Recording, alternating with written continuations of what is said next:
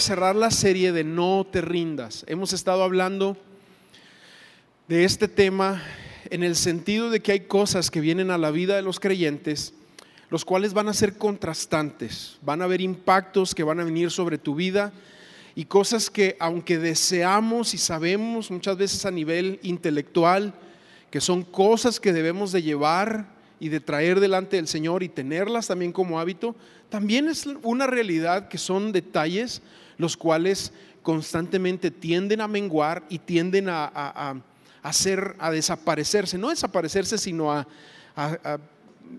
ir de menos o de menos en menos en nuestra vida.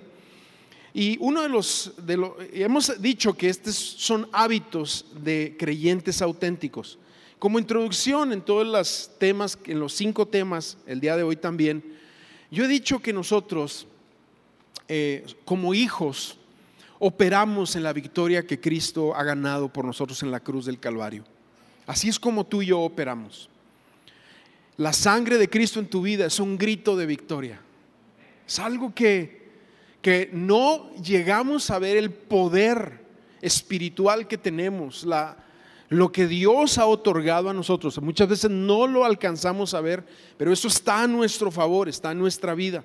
Hay muchos versículos, yo, yo estoy recortando todos estos versículos en uno solo, cuando dice ahí, gracias a Dios, que nos da la victoria por medio de nuestro Señor Jesucristo. Vivimos en un estado continuo de victoria.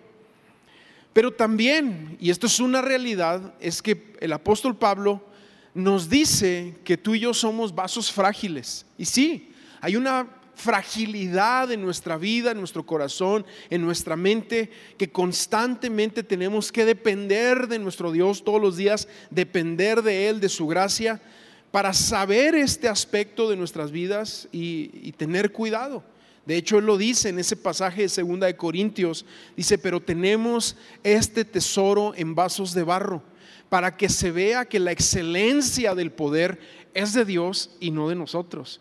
Por eso la importancia de acudir siempre al trono de gracia para hallar misericordia y gracia para el oportuno socorro.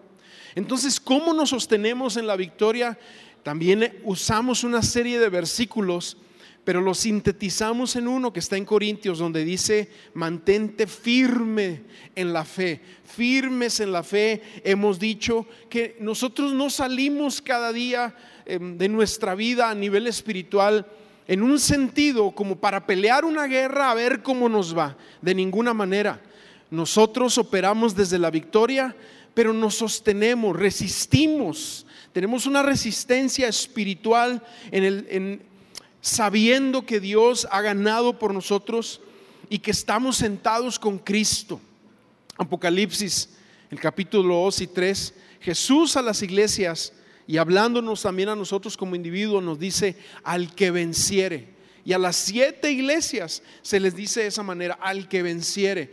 Y tu nombre estará escrito en el libro de la vida. Al que venciere se le dará una piedra blanca y al que venciere. Y lo habla diciendo como si nosotros saliéramos a pelear, pero Jesús lo que está diciendo es que aunque tú y yo ya estamos con Él sentados en victoria, también la realidad es que peleamos cada día lo que el apóstol Pablo le llama la batalla de la fe.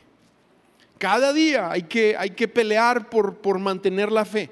Y hemos mencionado cuatro aspectos de la vida del creyente auténtico que va a pelear, pero que también el, el mundo y el enemigo tratará de menguar en ti.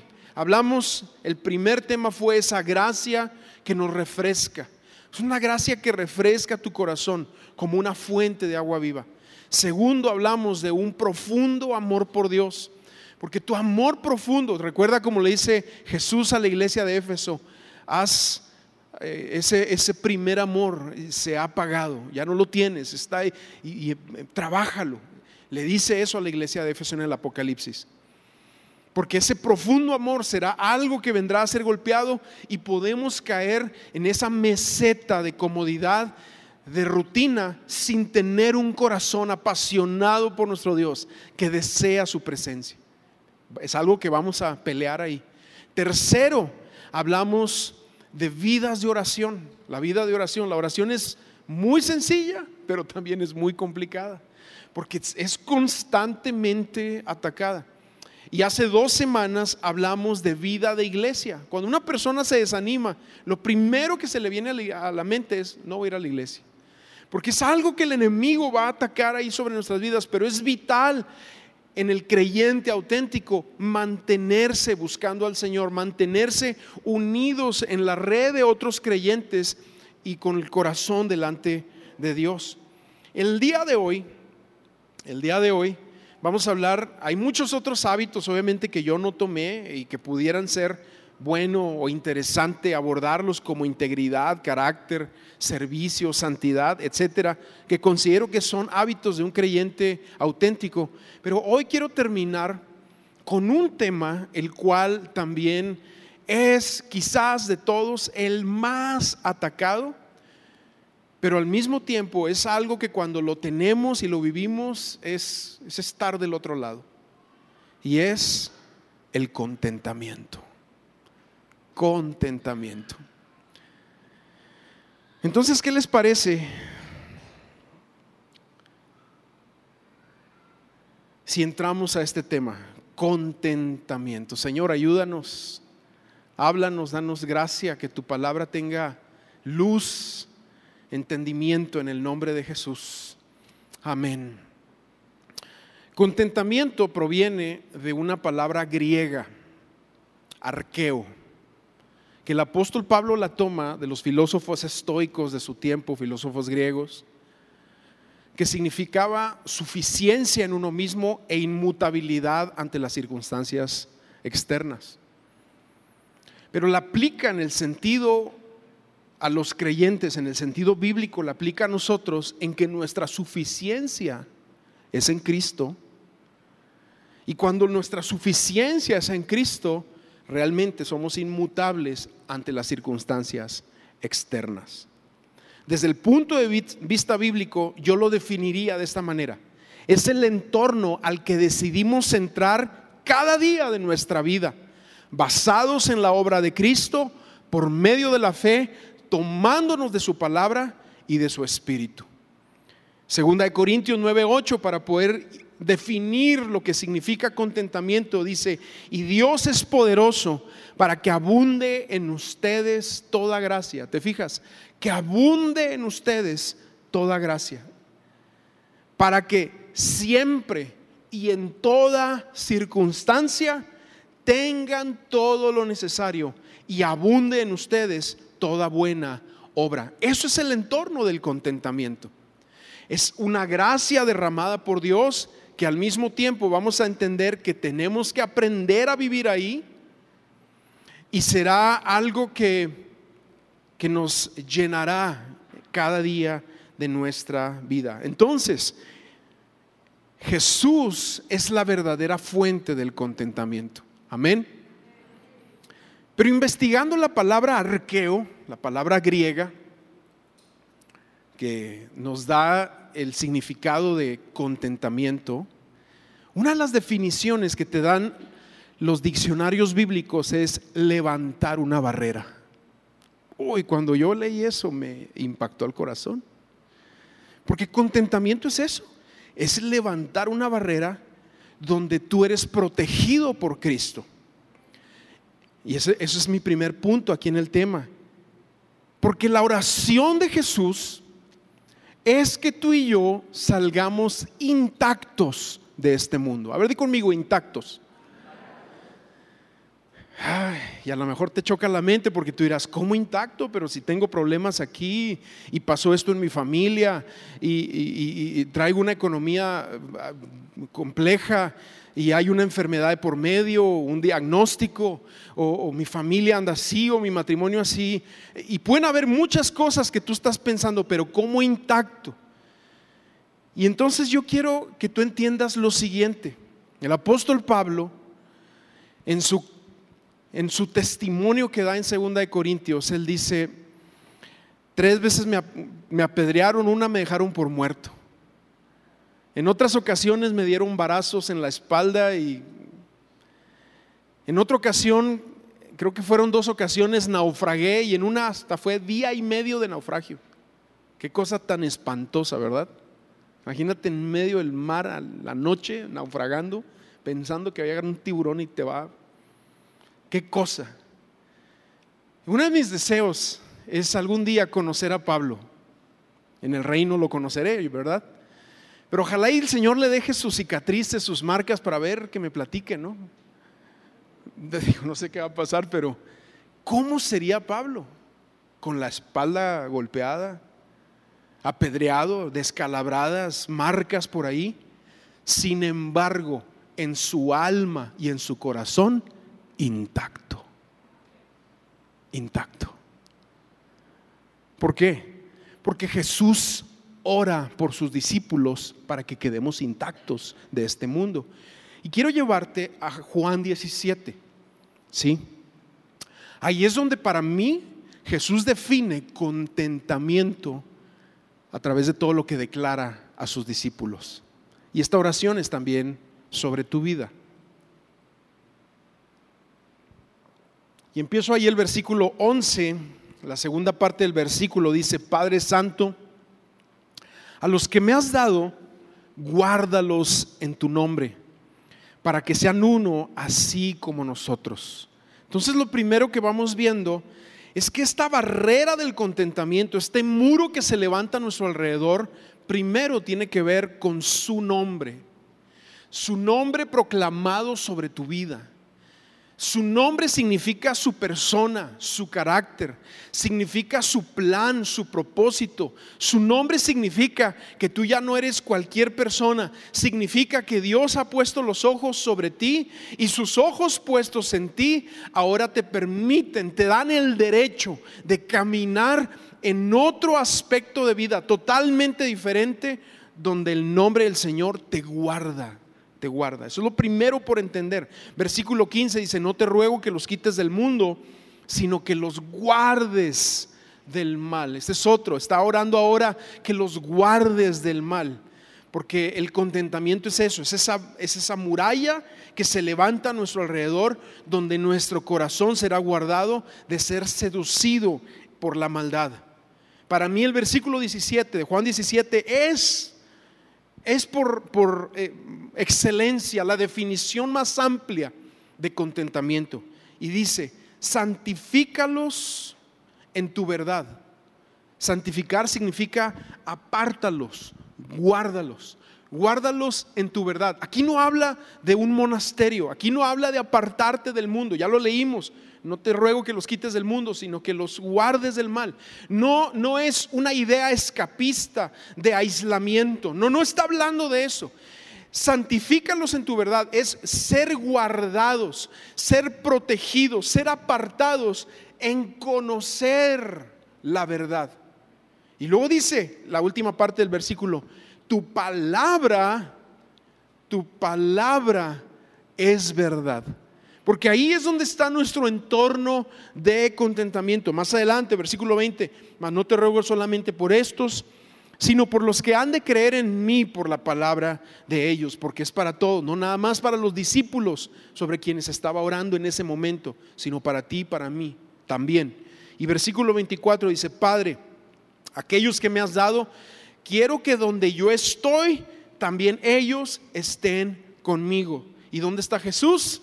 a la diestra del Padre. Por lo tanto, tú y yo estamos con Él a la diestra del Padre en lugares celestiales, en ese lugar de autoridad que nos permite vivir en paz, confiados en el entorno del contentamiento de quién es nuestro Dios y lo que Él ha obtenido para nosotros. Pero la realidad, y aquí me lleva al punto número dos, es que nuestra, la pregunta que yo haría es cómo se fractura la barrera. Porque tú y yo estamos siendo constantemente bombardeados. Pero es impresionante el bombardeo que tenemos de ideas, de situaciones, de cosas reales que pasan a nuestro alrededor. ¿Ves lo que pasó esta semana en, la, en, en, Uvalde, Texas? y yo no sé tú, pero se te remueven las entrañas. Dices, Señor, ¿cómo puede estar sucediendo esto? Y son situaciones que tienen como intención venir a robarte el contentamiento.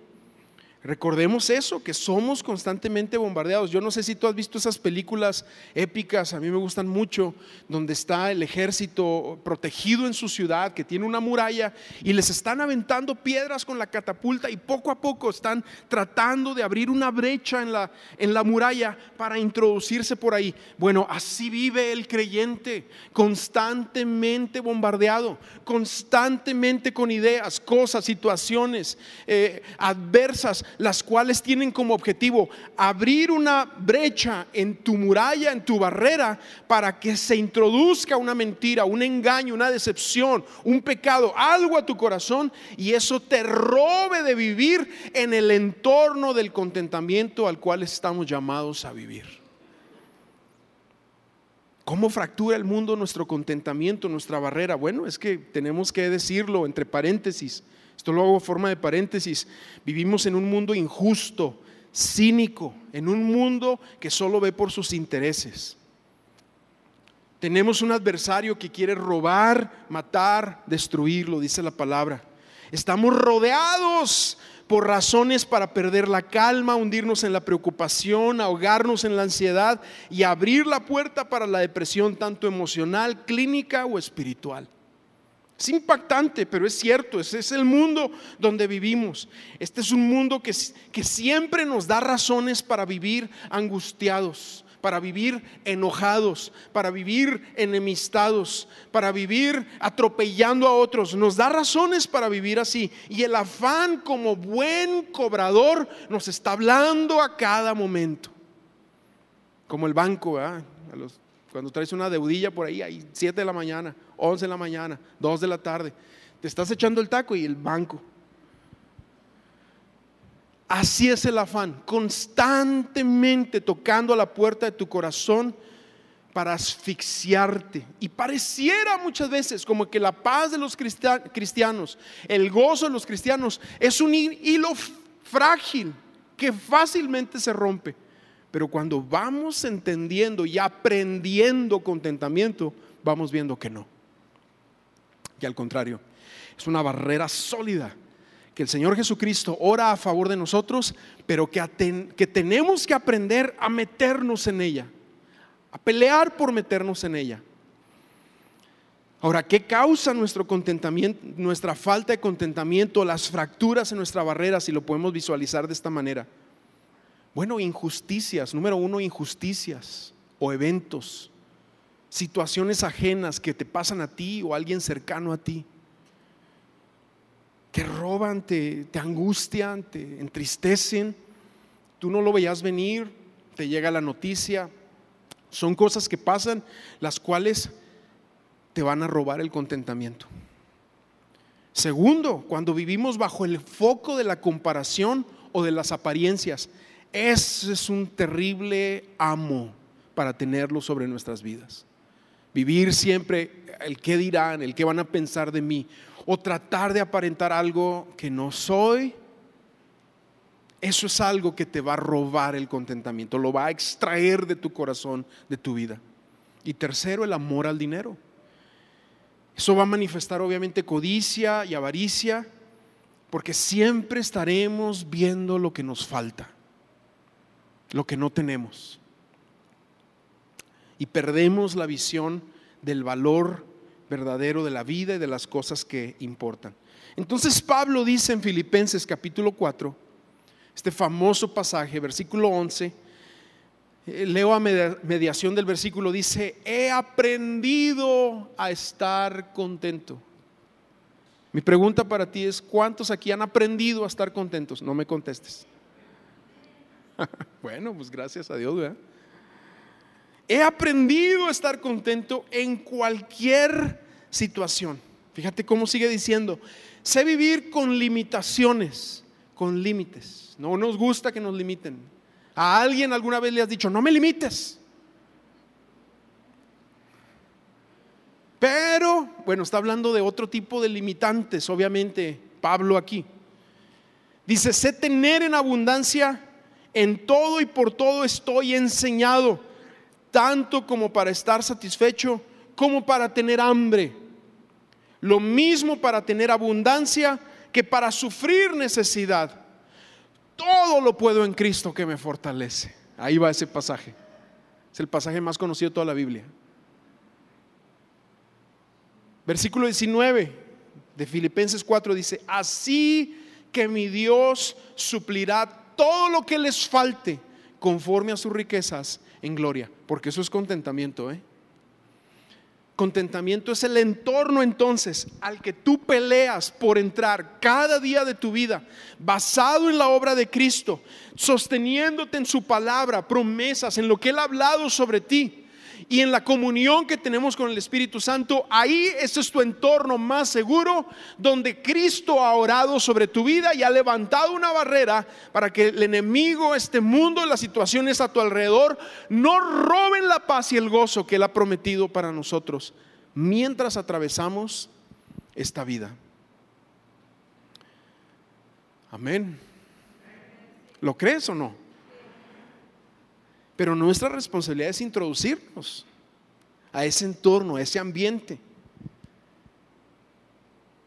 Y nuestra responsabilidad es aprender a sostener ese muro, esa barrera, ¿sí? esa, ese entorno que él, ese, esa esfera pareciera utópico, idealista, pero es bíblico esa esfera que Él ha prometido para nosotros. Que algunos dirán o te habrán dicho a ti o alguna vez lo has dicho a alguien, pues, ¿cómo, puedes estar tan tranquilo?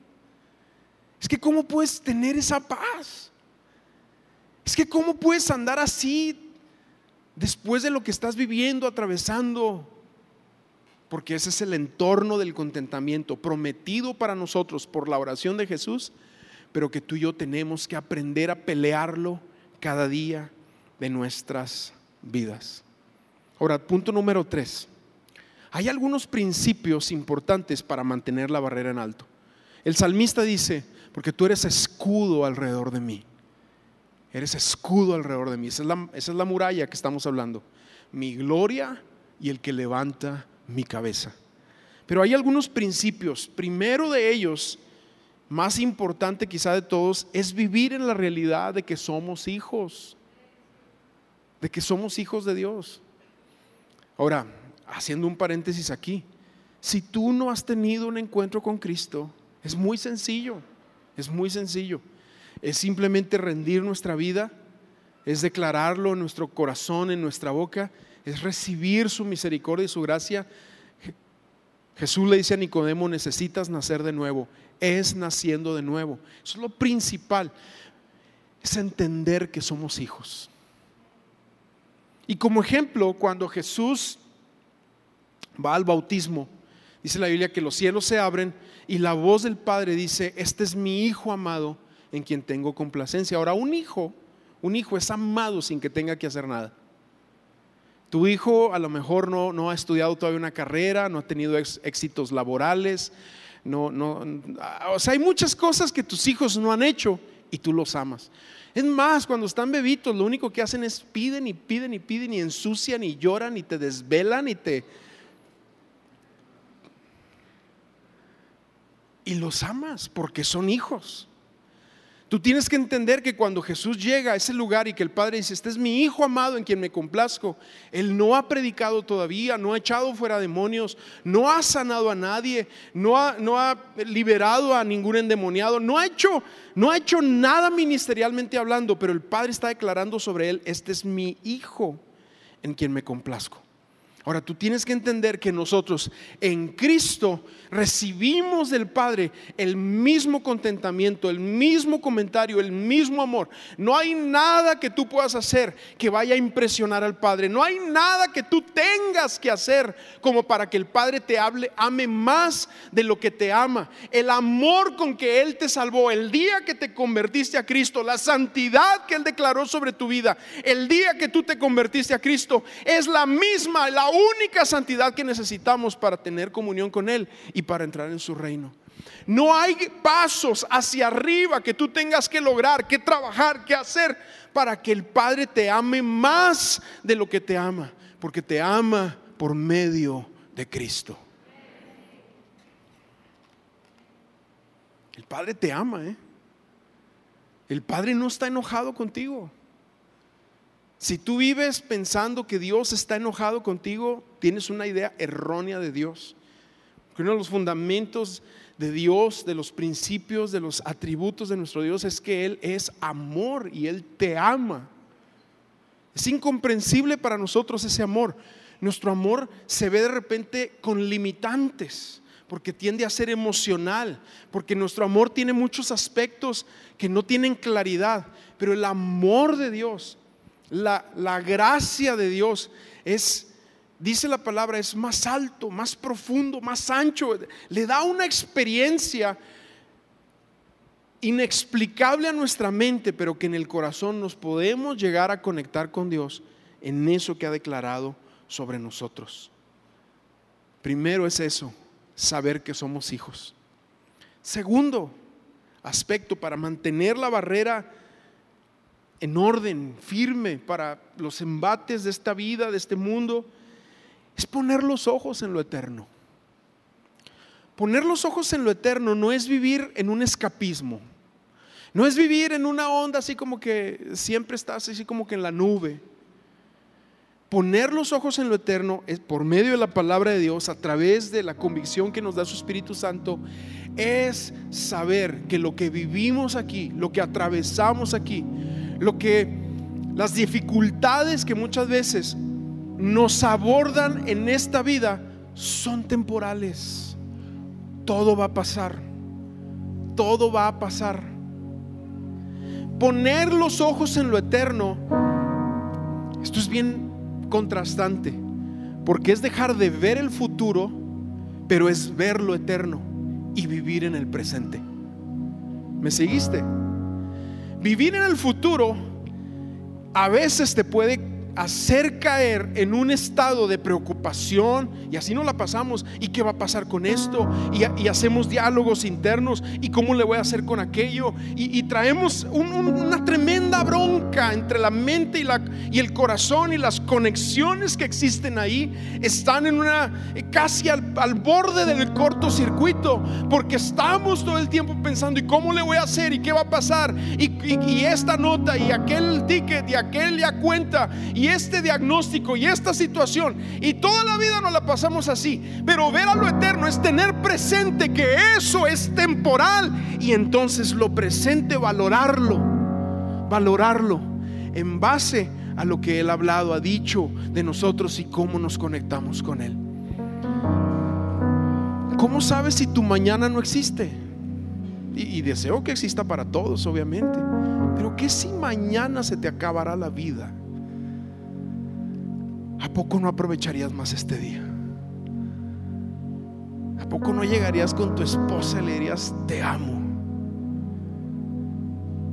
¿A poco no sacarías el máximo del día de hoy, no angustiándote, sino alegrándote?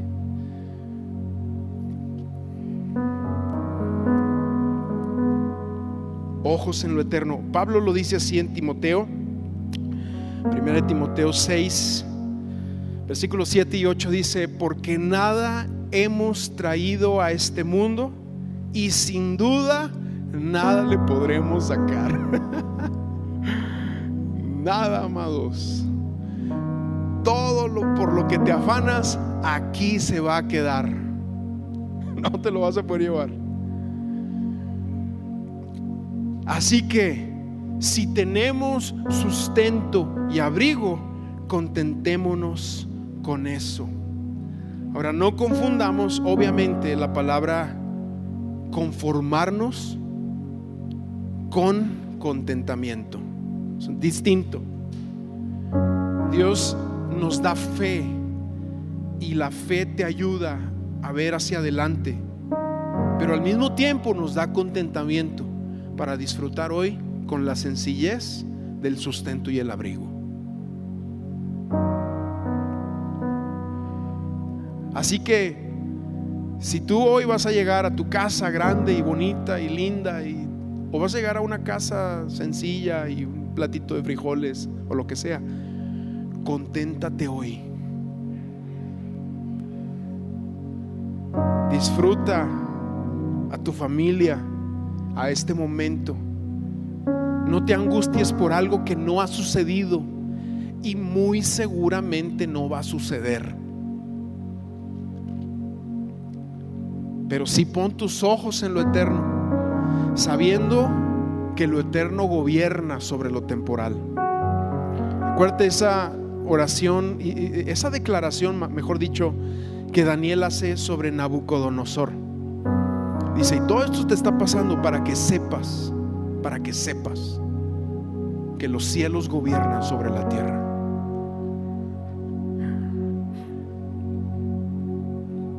Jesús también dice, cuídense, porque la vida del hombre no depende, o sea, no consiste, no se valora de los muchos bienes que posee. Y qué bueno que puedas dejar bienes a tus hijos, eh, eh, herencia, eso es muy bueno. Pero tu vida no consiste de eso. Eso es lo que Jesús nos está diciendo aquí. No quieras quedar bien con este mundo. No quieras quedar bien con este mundo. Este mundo no, no, no vamos a quedar bien con él. Jesús dice, bienaventurados cuando por mi nombre mientan en contra de ustedes. Y no es porque andes predicando, es porque vives el nombre. Porque como lo decíamos ahorita, ha sido guardado en el nombre de Jesús. Y bueno, si tenemos una muralla y esa muralla, esa barrera, esa barrera que se levanta, ha sido fracturada, ¿cómo la sanas? ¿Cómo, cómo la arreglas? ¿Qué, cemento tienes que, qué elementos tienes que usar para arreglar? Son los mismos de toda la vida para el creyente.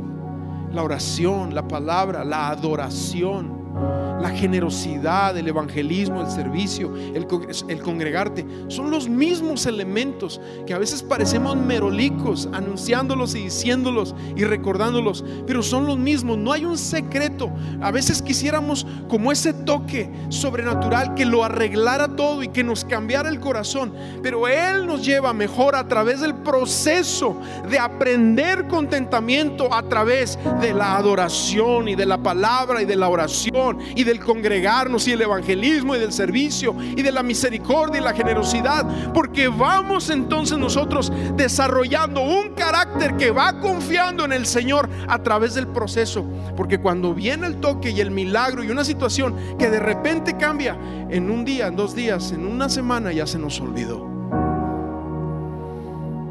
Hmm. Ponte de pie ahí donde estás.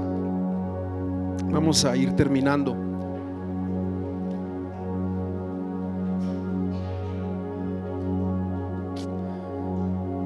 Quiero hacer un llamado ahorita y orar. Tomar tiempo para orar. Tenemos tiempo.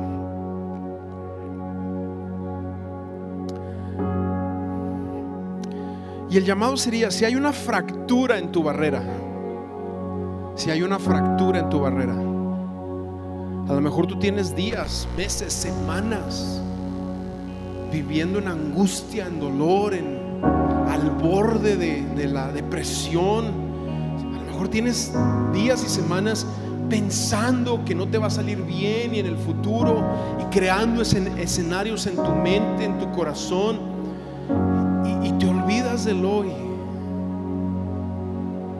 del hoy, de Dios, de tu familia, de lo que tienes hoy.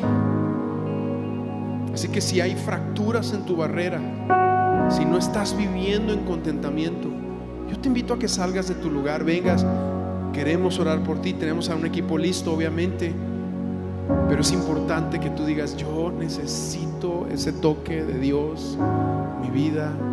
Sal de tu lugar, vénganse, vénganse, vénganse a la plataforma. Si tienes que salir de tu lugar, vente. Este es un lugar de paz, donde Dios está y donde Él quiere hacer una obra sobrenatural en tu vida, en tu corazón, tu mente. Vénganse un poquito más adelante para dar espacio si alguien más viene. Ya llegaste aquí, entonces ciérrale tus ojos al Señor, empieza a orar, dile Señor, sana mi barrera, sana mi corazón. En el nombre de Jesús. Nombre de Jesús.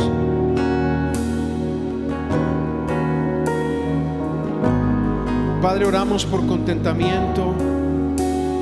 Señor, el apóstol Pablo dice, he aprendido a contentarme. Sabemos que el contentamiento se aprende. Sin embargo, oramos en este momento que tú traigas revelación de cómo ir aprendiendo, de cómo ir soltando las cargas, los dolores, las angustias.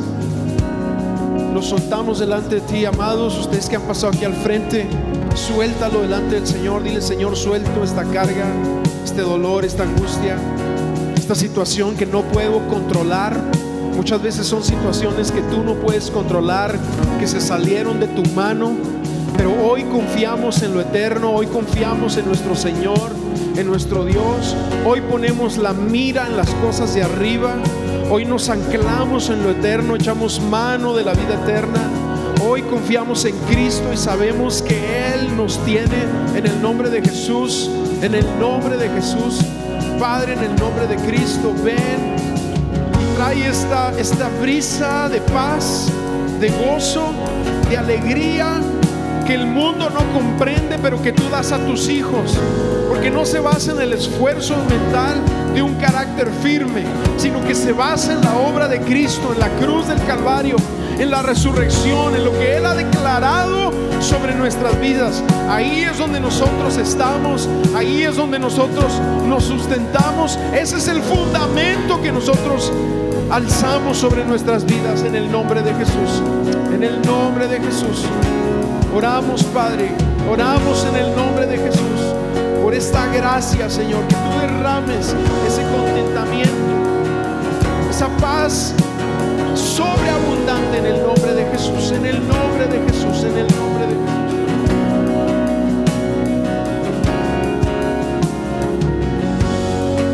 Que no cantamos todos. Y yo sé que hay más de ustedes que no pasaron, pero levanta tus manos ahí donde estás, dile Señor, lléname de tu espíritu. Yo entro a, tu promesa, entro Señor a ese entorno. Hoy levanto la barrera.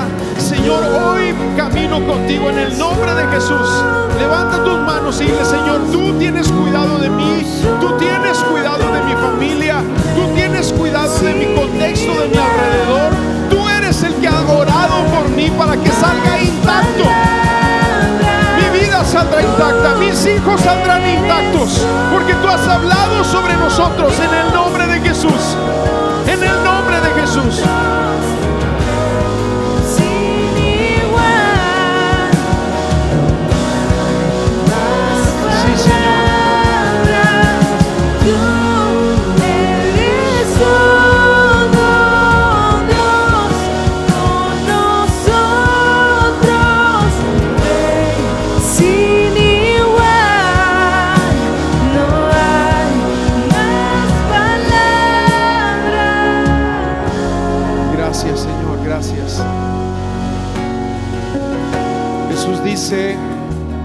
Sus promesas, dice, en este mundo tendrás aflicción, pero confiad, confiad, yo he vencido al mundo. Amén, amén, ese es nuestro Dios. Él ha vencido, Él ha hecho la obra. Amén. Dale un aplauso fuerte a Cristo. En Él podemos confiar. No confiamos en hombre, confiamos en Cristo, en el Señor. Amén. Amén. Amén. Dios está contigo. Y su paz, Él la ha soplado sobre ti. Amén.